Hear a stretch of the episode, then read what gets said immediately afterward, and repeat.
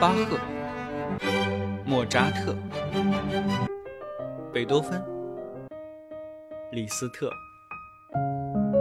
肖邦、德彪西。这里是显微镜下的古典音乐史，我是旧扎特，不是莫，是旧啊。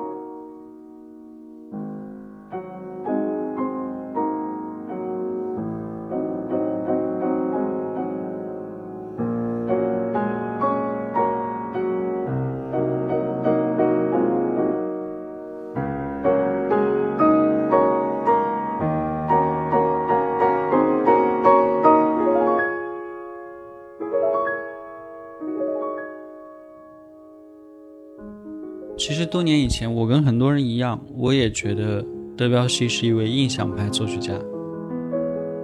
尽管德彪西本人，如果你注意看他的采访的话，他其实多次强调：“我不是印象派，我不是什么印象派音乐家，我跟印象派毫无关系。”但是，真的是因为同时代那个美术画派的原因，以及德彪西的音乐。有的时候真的很像是在描绘一幅模糊的风景画的感觉，所以大部分人，包括我当时的我在内，还是很自然的把它归类到了音乐史印象派的分类当中，成为了那个流派的代表人物。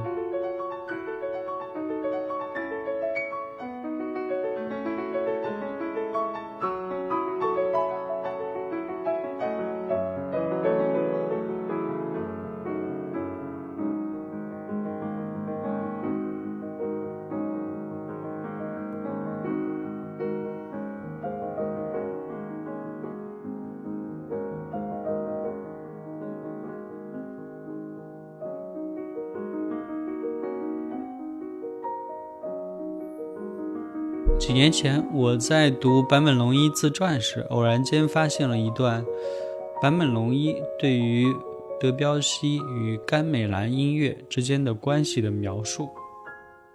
他写道：“事实上，非欧陆圈的音乐并不是这个时代才影响了西洋乐坛。1889年举行的巴黎世界博览会上，德彪西首次听见甘美兰音乐。”就受到了相当大的影响。当时，印度尼西亚人首次在欧洲演奏甘美兰音乐，德彪西一听之下深受冲击，于是开始利用海、云等要素作为题材，谱写飘渺意象的音乐，全然不同于贝多芬以后的作曲家。后者创作的音乐感觉像是坚实的建筑。换句话说。作为二十世纪西洋音乐始祖的德彪西，正是受到亚洲音乐的启发，才创造出那种飘渺风格的乐曲。亚洲音乐远至法国，给予了德彪西灵感，几经曲折之后，跨越了时空的界限，深深地吸引了我这个亚洲的初中生。此外，就读高中时，让我倍感兴奋的极简音乐也与亚洲或非洲的音乐有关。所有的根源似乎都互有关联。以上文字来自于坂本龙一的自传《音乐及自由》。其实，我觉得对于音乐来说，或者说对于艺术来说啊，最重要的恰恰是这些文化的首次的碰撞。当德彪西第一次接触到甘美兰音乐，接触到爪哇音乐，日本和中国的合奏，来自于越南的戏剧以及安达卢西亚的音乐时，他内在正在经历一次解放。这也成为他最终摆脱了瓦格纳浪漫调性的契机。德彪西年轻的时候啊，是瓦格纳的粉丝。这些这些瓦格纳的元素，你可以从他的早期作品中还是可以品出来的。尤其是甘美兰音乐啊，这种东方音乐对于副节奏结构以及浮动的无调性的全音音阶的使用。不仅在德彪西的一生中给予他灵感来源，对于之后的布列兹以及其他现代派的作曲家们，也仍然产生着影响。我们现在从各种文件、日记以及各种历史采访中可以得知，年轻时候德彪西就是一个非常不喜欢音乐中教条主义的人。他对于形式理论的法则、规则以及所谓精心策划的这种。经过千锤百炼的奏鸣曲的形式感到非常的厌烦，在这里面，他最最厌烦的就是和声理论。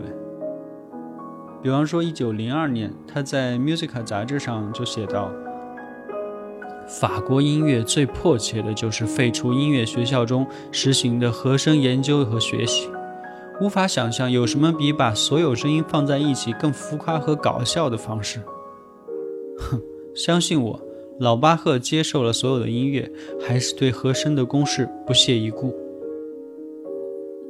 嗯，正如我们前面所说啊，德彪西是瓦格纳的铁粉嘛，他其实很早就受到了瓦格纳的影响，他自己也知道这一点。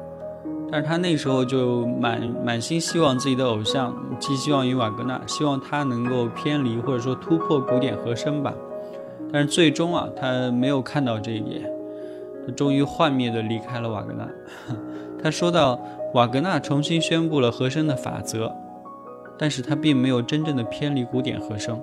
而我支持自由，真正的自由来自于自然。你在周围听到的所有声音都可以被放入音调当中。正如上面提到的，我觉得应该是呃，爪哇甘美兰音乐在世博会上的演出啊。给了德彪西一个走向自己音乐语言的这种决定性的推动吧，就这种东西方的碰撞和融合，产生了一种巨大的推动力。在六年以后，他在给朋友的一封信中写道：“你不记得爪哇音乐了吗？爪哇音乐能够表达每个意义上的每个层面，甚至是无法表达的层面。它使得我们的主和弦和属和弦这种音乐听起来像幽灵一样。”甘美兰音乐确实啊，明确地证明了音乐的复杂性并不是欧洲人，并不是西方音乐的专利。这种复杂其实早就在世界各地以不同的表现形式和重点发展起来了。在德彪西的印象当中，甘美兰音乐接近于是一种自然的声音，即使是完全不熟悉音乐理论的听众，他也能够感受到这种自然的、自然的美吧，或者自然的感觉。甘美兰管弦乐队这种。层次分明的声音以及打击性的音色，让德彪西非常的着迷。在一九一三年，他写道：“爪哇音乐遵从一种对位法，相比之下，帕莱斯特里纳，也就是意大利文艺复兴时期的一位作曲家，他对对位法的理解纯属儿戏。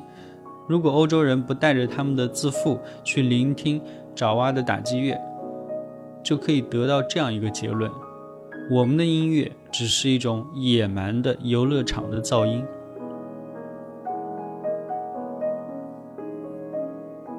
显然啊，德彪西从这一次迷人经历中获得了终身的灵感。到1893年，在德彪西的管弦乐作品《牧神午后前奏曲》当中，他首次使用了全音阶以及五声音阶的片段，来暗示一种古老的异国情调。我们可以把这些音乐片段、音阶表达理解成为一种甘美兰音乐、甘美兰语调的临时模拟。从这时候起，甘美兰音乐对于德彪西的影响就开始充分体现了，特别是在1902到1910年的钢琴作品当中尤为明显。德彪西作品的即兴性在这里被充分的解放出来，成为了一种几乎联想式的创作方式。最后还是要提一下的是，纵然德彪西非常敏感地把握到了甘美兰的音乐，并且对它痴迷不殆，但这些影响重大的新声音，这些来自新世界的声音，并没有在世界各地受到其他的热烈欢迎。归根结底啊，还是当时整个欧洲的泛殖民主义精神，以及他们所谓自己文化的优越感、自大感、自负感吧。所以他们很难去接受新世界的声音，也很难给予它高度的评价啊。大部分人其实并不能发现这种文化的冲击力。我们可以从当时的一份世界博览会的特别报纸上看到，他们对于甘美兰音乐这样描述的：不寻常的轰鸣声。旋律类似于厨房用品从地窖楼梯上滚下来的声音。哼，可见啊，只有德彪西是真正完成了这一东西方文化碰撞的融合。我们从这个角度上说，它实现了 fusion。所以我的标题说：难道德彪西是真正的 fusion 之王？他开创了自己的门派。并且打开了现代音乐的大门，让后来众多的现代音乐作曲家可以走进这个门类中，然后去肆意的创作自己的作品。从这个角度上说，我觉得其实德彪西可以称之为当之无愧的 fusion 之王。